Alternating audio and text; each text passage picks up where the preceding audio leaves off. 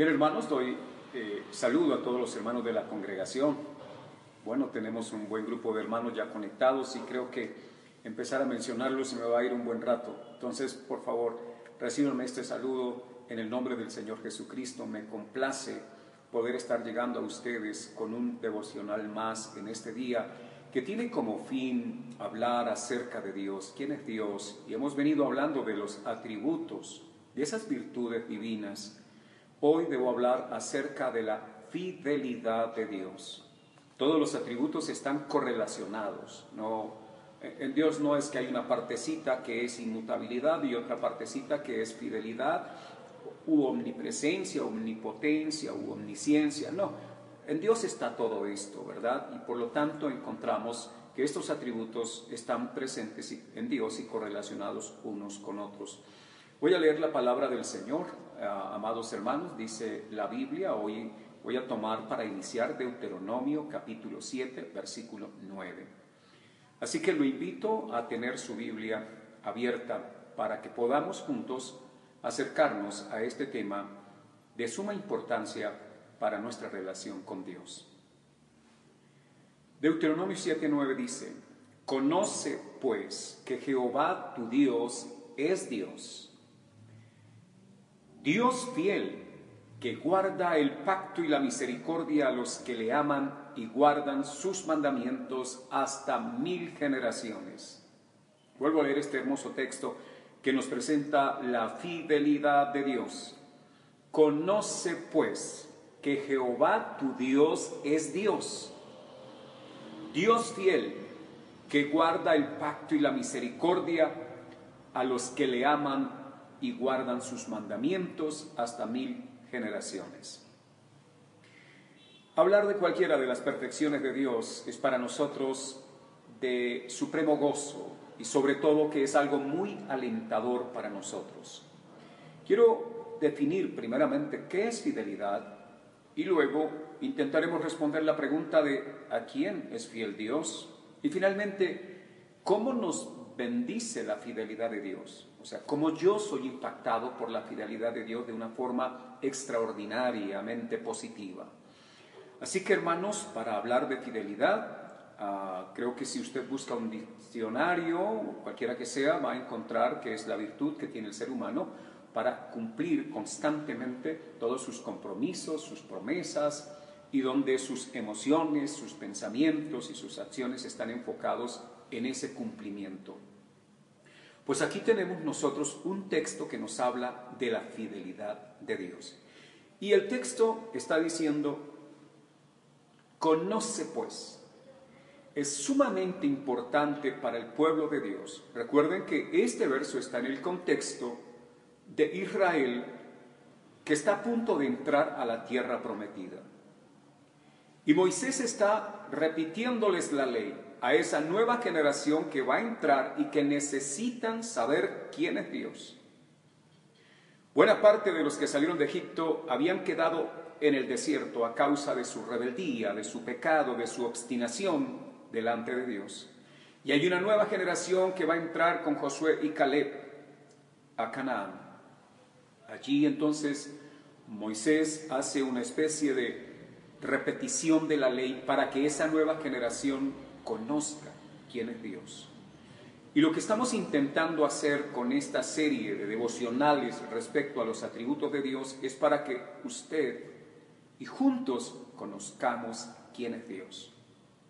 Ya que si yo, yo no conozco a Dios por medio de la Biblia, si yo no lo conozco a través de la revelación bíblica, lo que he hecho es crearme un Dios de acuerdo a mi imaginación, un Dios producto de mi propia imaginación, lo cual, amados hermanos, me convierte automáticamente en un idólatra, porque es un Dios creación de mí mismo.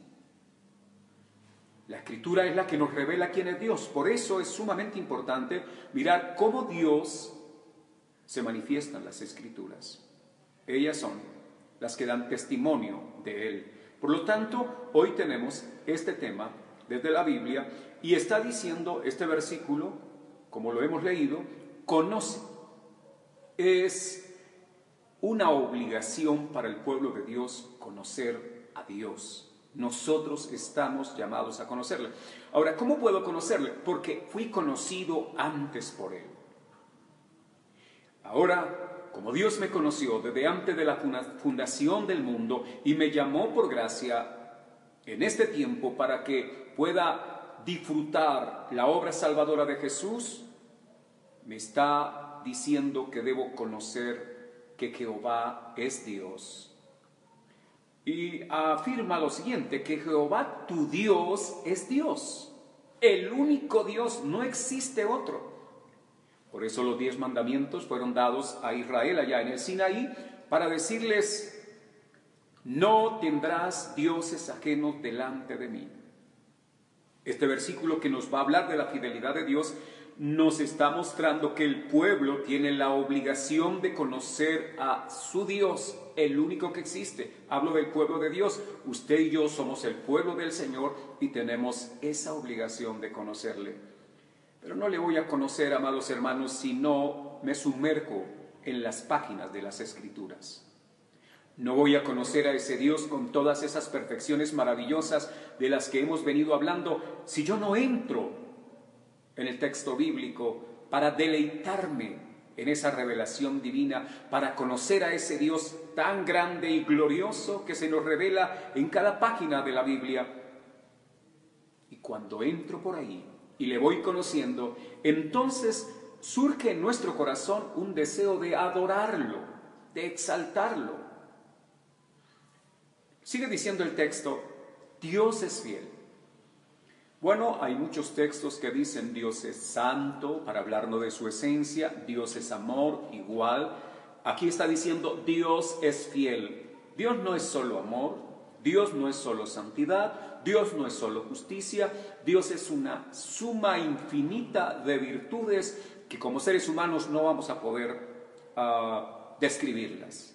Podemos describir algunas como lo estamos haciendo, porque Dios así se nos revela y nos permite alcanzar o arañar ese escaso conocimiento.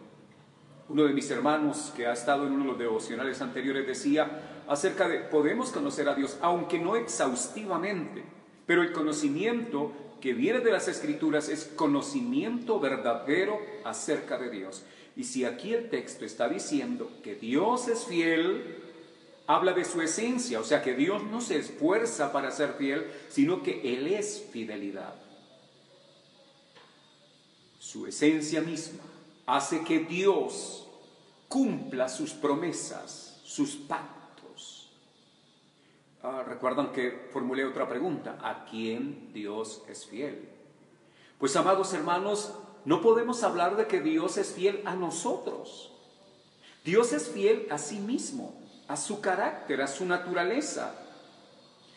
Y cuando observo en este texto, no está hablando acerca de la fidelidad de Dios para con otros, aun cuando somos impactados por la fidelidad de Dios, pero aquí está diciéndonos que en la esencia de Dios la fidelidad está presente. Luego señala y dice que guarda el pacto.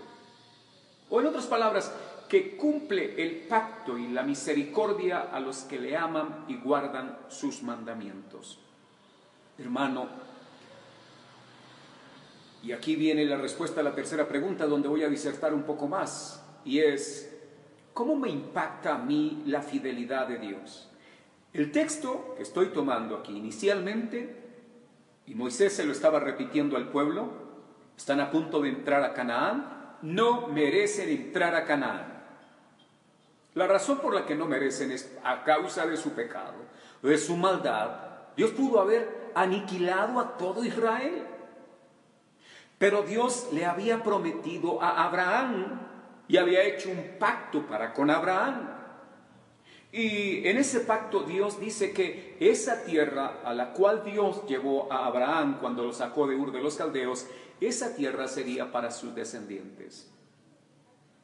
Había también Dios anunciado que era necesario que pasaran unos años o unos siglos en Egipto y luego ellos serían libertados y llevados a la tierra de Canaán.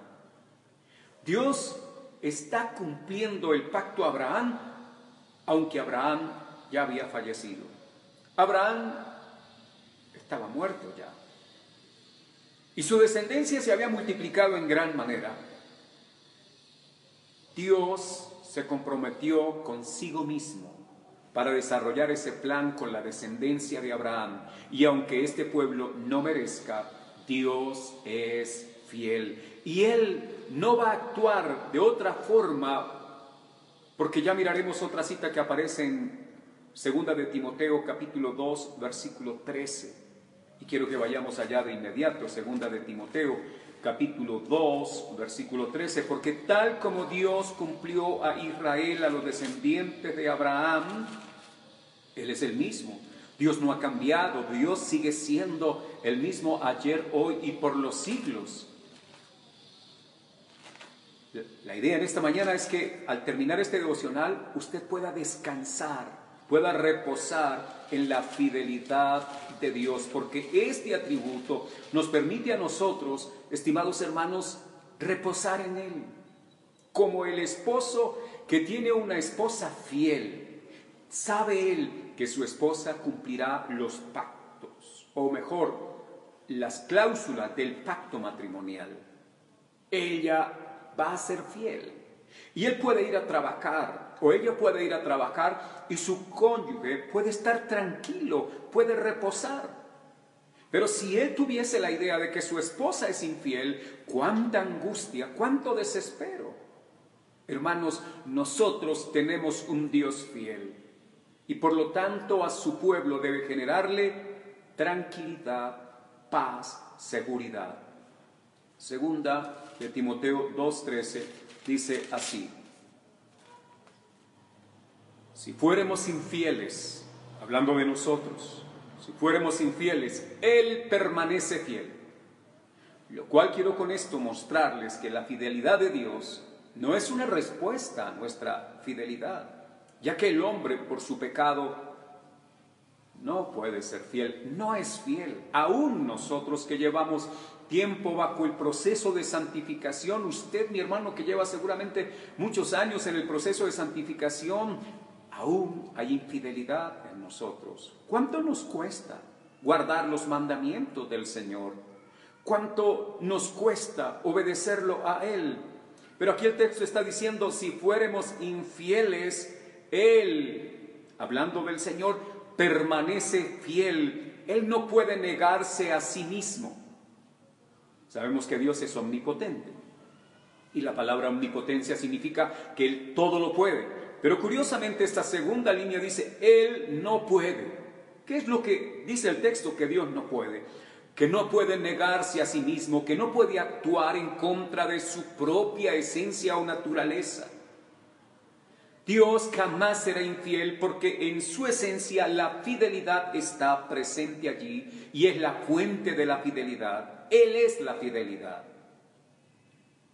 Ahora Pablo le estaba hablando a, Timoteo en este texto y estaba alentando el corazón. Timoteo había pasado por algunas dificultades, Pablo estaba también, y algunos consideran que esta segunda carta es la carta, el testamento de Pablo, está muy cerca del día de su muerte pero él, Pablo está descansando y por eso va finalmente a poder decir, he guardado la fe, he peleado la buena batalla, he corrido esta, esta carrera y solo me espera la corona que el Señor me dará, la corona de vida que el Señor me dará.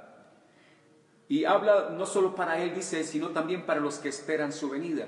Pablo estaba seguro de algo y es que aunque eh, tuviese que pasar por momentos de gran dificultad, Dios es fiel. Y fiel es el que prometió, fiel es el que cumplirá. Eso trajo al corazón de Pablo tanto gozo, tanta paz, tanta tranquilidad, que las aflicciones presentes no ensombrecían para él, no oscurecían el brillo de la fidelidad de Dios. Ahora, él era consciente, dice, si fuéramos infieles, Dios permanece fiel. Por eso estaba relatándole a ustedes acerca de Israel con la cita de Deuteronomio, y es porque Dios les va a entregar la tierra, no a causa de que este pueblo haya demostrado fidelidad, sino que Dios ha cumplido y cumplirá y seguirá cumpliendo sus promesas, sus palabras, nunca dejarán de ser. Amados, todo esto está relacionado también con el atributo que exponía nuestro hermano Libaniel el día sábado de la inmutabilidad. Dios no va a cambiar. Dios es fiel y Él no va a fallar en esto. Por ahí a veces cantamos un coro antiguo que dice, tu fidelidad es grande. No solo es grande la fidelidad de Dios, porque hay otro atributo que califica a todos los atributos que es la infinitud. Con esto para decirles que la fidelidad no solo, la fidelidad de Dios no solo es grande, sino que es infinita su fidelidad. No tiene límites la fidelidad de Dios, como no tiene límites su santidad, que nos revela de que Dios es distinto a toda su creación y que está más allá de toda su creación y que nada se parece a Él. Es infinita su potencia, su poder. No tiene límites. Por eso dice Isaías que todo lo que Él quiso ha hecho. Porque en Él está todo el poder. Pablo estaba aquí, amados hermanos, aconsejando a Timoteo, mejor enseñándole acerca de la fidelidad de Dios. ¿Sabe? Hay momentos en los que nosotros los cristianos vemos necesidad o quizá la enfermedad, situaciones adversas, y no falta aquel pensamiento pecaminoso acerca de ¿qué pasó Dios? Como si a Dios se le hubiera olvidado cumplir sus palabras. Y algunos inclusive en sus oraciones le reclaman a Dios para que Él cumpla. Ese es un irrespeto a Dios. ¿Quién soy yo y quién es usted para recordarle a Dios sus compromisos? ¿Acaso Él sufre de amnesia? ¿Pierde Dios la memoria? ¿Cuán irreverentes somos cuando hacemos eso? Y quizás sea una manifestación de cuánto nos falta conocer a Dios. Porque el Dios de la Escritura es fiel. Abraham pudo descansar en que su descendencia tendría esa tierra y aunque él no lo vio, pudo ir al polvo de la tierra con la plena seguridad de que fiel era el que había prometido. El problema es que nosotros queremos que Dios fuese un siervo para nosotros y que actúe en el momento en el que nosotros le pedimos algo. Y algunos más atrevidos le ordenan a Dios hacer cosas en favor de ellos. Eso es muestra de no conocer a Dios. Hermano, lo que Dios ha prometido, Él lo cumplirá.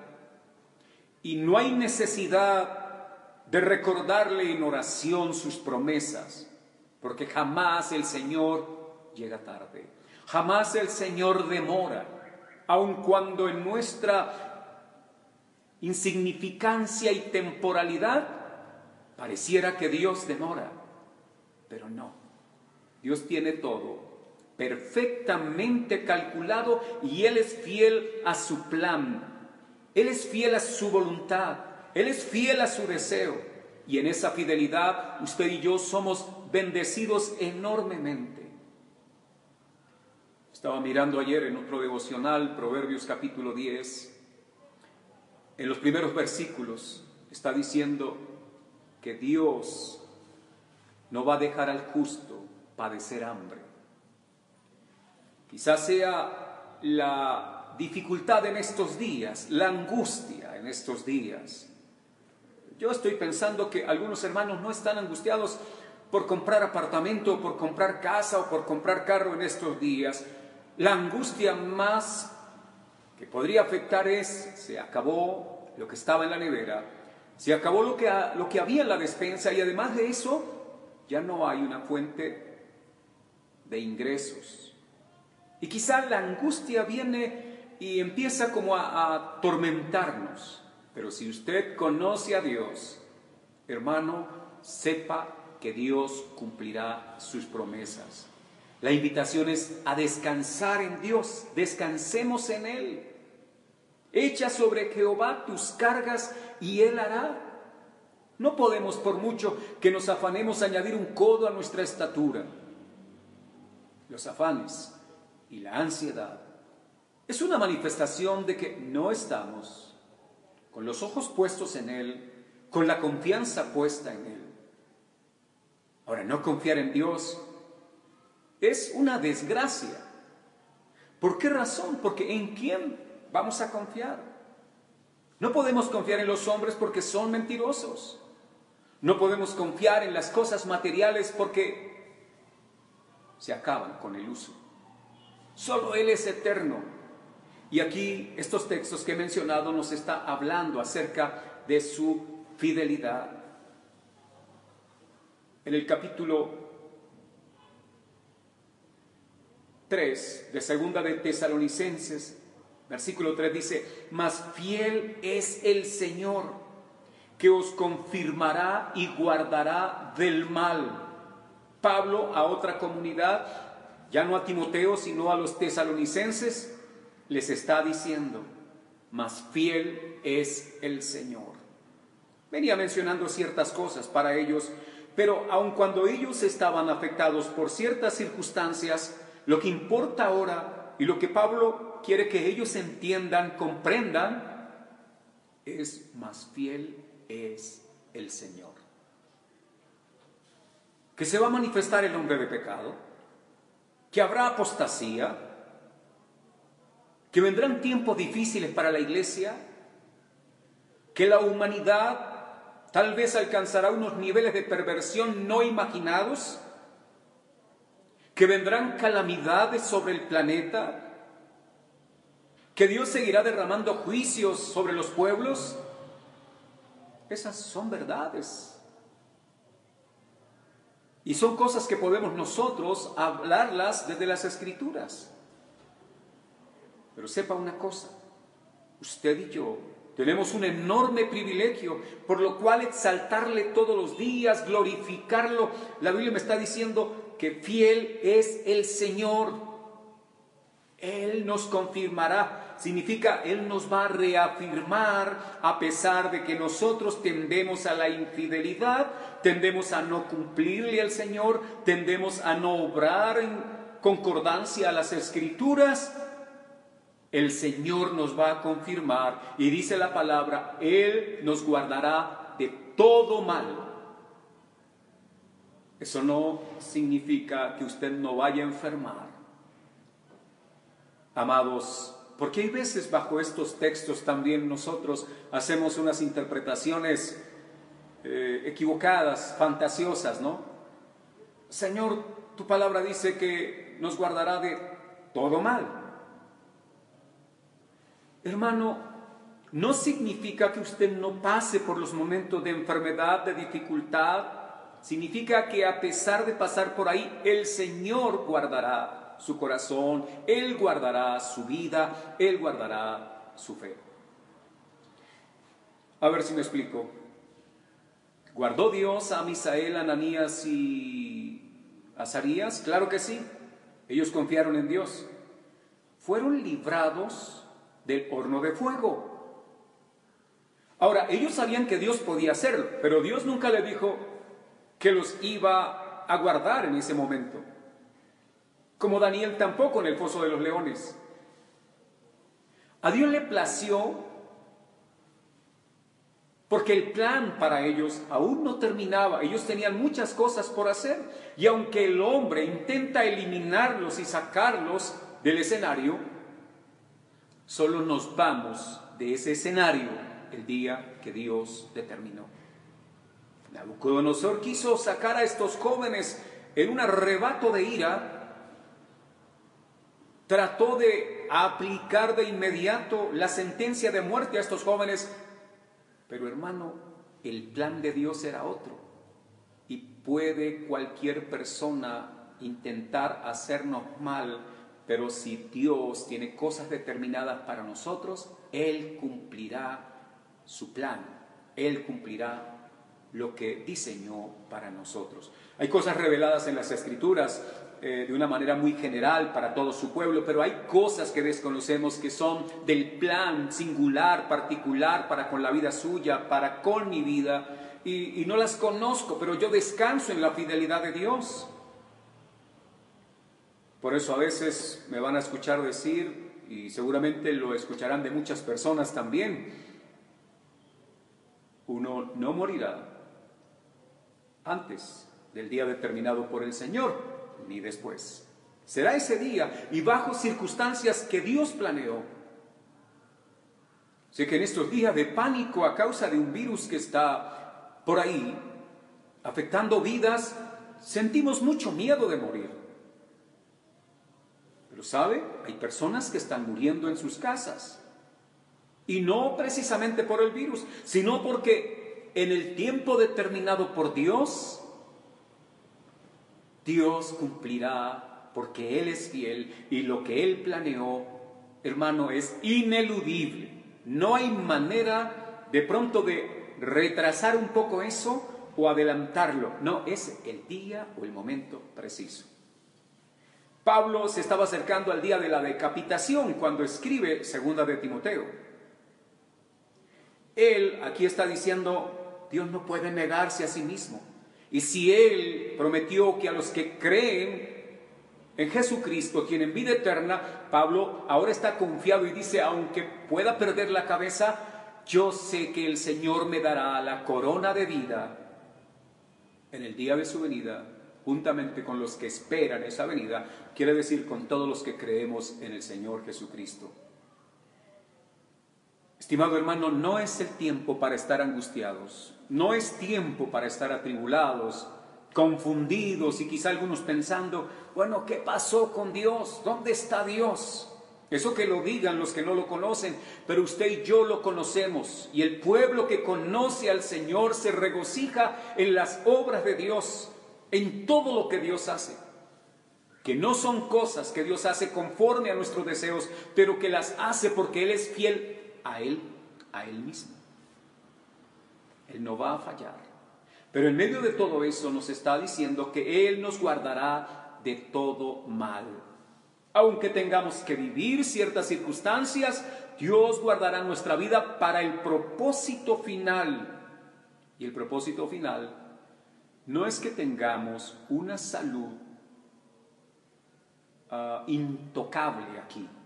No, finalmente nosotros tenemos, amados, promesas para una resurrección el día de su venida y de ahí para allá sí podemos decir entonces que tendremos una salud que nunca se va a ver afectada. Pero mientras estemos aquí en, este, en esta tierra, bajo estas condiciones, usted y yo vamos a tener que enfrentar la necesidad económica, vamos a tener que enfrentar problemas familiares, luchar contra el pecado todos los días, aunque uno quisiera liberarse ya, levantarse una mañana y no tener ah, malos pensamientos, malos deseos, y tampoco llegar a cometer malas acciones. Quisiéramos eso porque el pecado nos atormenta. Él nos libró, Cristo nos libró del poder del pecado, pero aún el pecado hace presencia en nosotros. Pero el día de la resurrección, el día que el Señor venga, nos librará de forma definitiva de la presencia del pecado. ¿Lucha usted contra algún pecado? Permítame, hermano, entonces decirle lo siguiente, y es, el Señor conoce su vida y el Señor conoce hasta dónde el pecado le atormenta, pero usted sabe que Dios es fiel y que un día el Señor le va a perfeccionar. Y aun cuando usted luchó día tras día, el Señor terminará la obra. El Señor va a presentarle perfecto delante del Padre, a usted, a mí, a toda su iglesia, una iglesia sin mancha y sin arruga. No porque nosotros los seres humanos tengamos la capacidad de autolimpiarnos, de autosantificarnos, no. Pero Dios es glorificado cuando nosotros nos esforzamos en obedecer sus mandamientos. El Señor, que es fiel, que cumple sus promesas, que guarda el pacto y la misericordia para con los que le aman, dice, y guardan sus mandamientos de tal forma que yo quiero invitarles también antes de terminar, a que aprendamos a ser fieles a Dios. El Hijo, Jesucristo, vino acá, hizo la voluntad del Padre, y si el Padre es fiel, el Hijo entonces es fiel. Y usted también, por cuanto ahora participa de la naturaleza de Cristo, y yo que también tengo ese mismo privilegio, estoy llamado a ser fiel al Señor. Eso connota que debo obedecer las palabras de Dios. Ese es el compromiso. El Señor dijo, vosotros sois mis amigos si hacéis lo que yo os mando. Dios sabe que nosotros le amamos cuando hacemos caso a sus mandamientos y en eso nosotros debemos trabajar todos los días. En eso radica la fidelidad de un cristiano que conoce a un Dios fiel y que sabe que a pesar de que nuestro corazón tienda a la infidelidad, la persona de Cristo que actúa en nosotros nos hará fieles cada día al Señor y a su palabra. Hermano y hermana, traicionamos al Señor cuando no hacemos lo que la palabra o el mandamiento de parte de Dios nos exige. Somos infieles, somos traidores al Señor. ¿Cuánto duele una traición para un esposo o una esposa por parte de su cónyuge? No estoy diciendo que a, Dios entonces lo impactemos, porque Dios no es como nosotros, que depende de otras personas, no, Dios depende de sí mismo. Él es el único ser independiente, autoexistente, como ya se explicó, y aquí tengo que decirles que si usted es infiel, si yo soy infiel, eso no va a impactar el corazón de Dios. Algunos tal vez han dado la idea de que si yo le, le, soy infiel, como que Dios se entristece. No, en Dios no hay tristeza. Y la fidelidad de Dios es que Él es la paz, el gozo, la alegría. Todo eso es Dios en esencia. Amados hermanos, si Dios es fiel a eso, no hay esa variación. Dice también allá, eh, aquí mismo en Timoteo, en Dios no hay sombra de variación ni mudanza. Él es fiel a su naturaleza. Pero el problema está para nosotros si somos infieles. Porque finalmente el Señor juzgará a los infieles. El siervo fiel será bendecido y será reconocido y confesado delante de los demás, pero el siervo infiel será castigado. Nosotros somos siervos de Cristo y debemos propender cada día por la fidelidad. Nosotros no debemos ser fieles a nosotros mismos. ¿Por qué razón? Porque nuestro corazón es engañoso pero debo ser fiel a Dios y la única manera para ser fiel a Dios es teniendo en cuenta su palabra, sus mandatos eternos. Su bendita y gloriosa palabra que nos deja ver cuál es la voluntad del Padre y nos la expresa a través de preceptos. Y cuando conozco el precepto, entonces, si he sido llamado a ser fiel al Señor, yo debo obedecer el precepto, el mandamiento, la ordenanza no discutirla, sino ponerla en práctica. No para ser salvo, sino porque he sido salvado para que yo ande en esas buenas obras, como dice Efesios. Y las buenas obras de las que está hablando ahí es precisamente la obediencia a la palabra del Señor. Nuestra obediencia muestra que nuestro corazón está aprendiendo fidelidad, nuestra obediencia, ocasionada por la obra del Espíritu Santo, nos va llevando cada día a ser más fieles al Señor, respetando su palabra. Tenemos hoy una oportunidad para vivir las palabras de Dios. Tenemos hoy, amados hermanos, con la bendición de la vida, el momento para nosotros poner en práctica y para decir, debo ser fiel a ese Dios que ha permanecido fiel para siempre. Él es el mismo ayer, hoy, por los siglos, y Dios nunca dejará de ser Dios, nunca dejará de ser bueno, nunca dejará de ser bondadoso, nunca dejará de ser amor, ni justicia, ni nada de eso, porque Él es fiel y permanece así para siempre. Dios ha prometido, estimados hermanos, un día en el cual Él nos sacará de este valle, como algunas veces se decía en el pasado, en este valle de lágrimas, porque aquí hemos conocido el llanto, Aquí hemos conocido el dolor, aquí hemos conocido la enfermedad, el sufrimiento, pero el Señor ha prometido llevarnos a una dimensión distinta, de incorrupción, de inmortalidad, en la que estos males que aquejan a la humanidad ya no harán presencia porque esos males son fruto del pecado y como no existirá el pecado, entonces nosotros tendremos una perfecta comunión con Dios. Y disfrutaremos de su presencia para siempre, sin ninguna interrupción, sin ninguna fatiga. Viviremos en Él y descansaremos de la enfermedad, algunos andan prometiendo al Dios sanador, y es cierto, la, Biblia nos muestra un Dios sanador, pero las sanaciones de acá no son más, amados hermanos, que pequeñas gotitas de lo que Dios hará cuando seamos puestos en la resurrección y lo que continúa luego de la resurrección, que es la eternidad, cuando el tiempo cese para entrar en esa dimensión de eternidad habrá enfermedad, no habrá llanto. Allí es donde el Dios sanador y quienes están haciendo milagros de sanación, todo eso, creo que si distraen a las personas solo con eso y no les están mostrando la verdadera liberación de la enfermedad que tiene que ver con el día de la glorificación para entrar a una nueva tierra que el Señor preparó o preparará, eso eso es un asunto que está ahí, amados hermanos, es la promesa de Dios y podemos descansar que Él es fiel y que Él va a cumplir.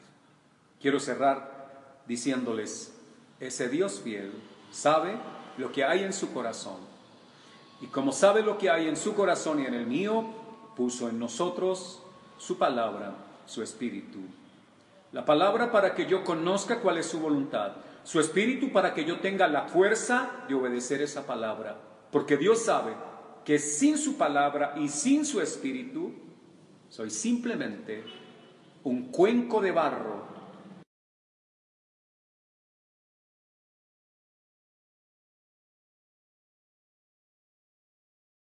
su gloriosa palabra.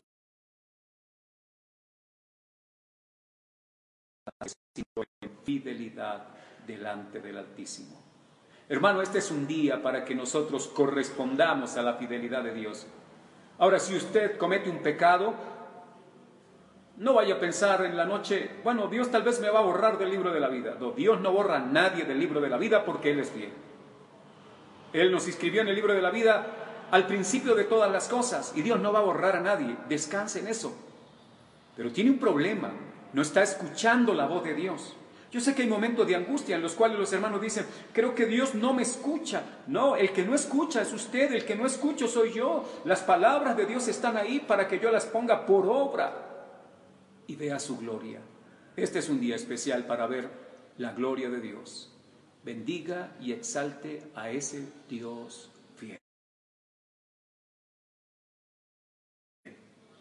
Amados hermanos, les agradezco la atención prestada y vamos a cerrar con una oración al Dios Altísimo, a ese Dios fiel y maravilloso, a ese Dios fiel que vive y reina para siempre.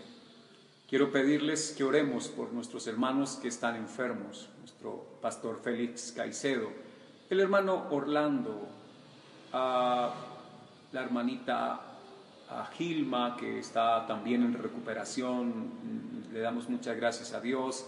Y así por lo general a otros hermanos que conocemos que están con alguna situación de salud. Dios puede hacerlo, o Dios puede fortalecerlos para llevarlos adelante aún en medio de esa situación difícil. El Señor es fiel, confiemos en su palabra, en sus promesas, porque Señor, tú conoces el corazón de cada uno de mis hermanos que en esta mañana han estado presentes. Tú sabes quién está angustiado, quién no. Quién está probablemente lleno de incertidumbre.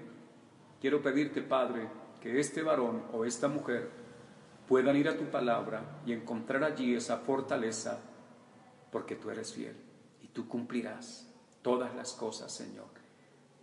Los que no cumplimos somos nosotros. Los, que faltamos somos nosotros. Los que no somos constantes. somos nosotros. Pero tú estás todo el tiempo ahí, permitiendo que el sol nos alumbre todos los días, que la lluvia descienda, que el oxígeno llegue a nuestros pulmones, que la comida no falte, porque eres fiel. Muchas gracias, Padre Santísimo. Trae el corazón de mis hermanos al observar este atributo de una manera tan sencilla, quizá y, muy superficial en el análisis que hemos hecho en esta mañana, en este devocional, pero que mis hermanos puedan estar tranquilos en tu fidelidad.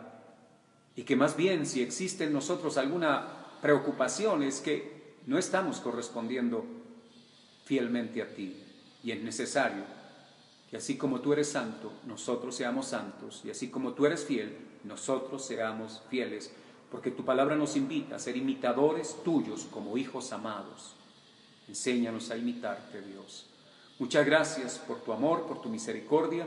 Ruego una bendición, Señor, en este día para mis hermanos, para todo tu pueblo, para tus servidores. Bendito Dios, es un día para tu gloria, que no haya angustia hoy ni mañana, sino que el conocimiento de la palabra esté en nuestras mentes, que no sea un día para quejarnos de la situación, sino un día para exaltarle por tu fidelidad. Que te alaben todos los pueblos. Alabada Jehová, naciones todas, pueblos todos alabadle, porque el Señor ha engrandecido su misericordia y su fidelidad es para siempre. Aleluya. Muchas gracias Dios. Amén.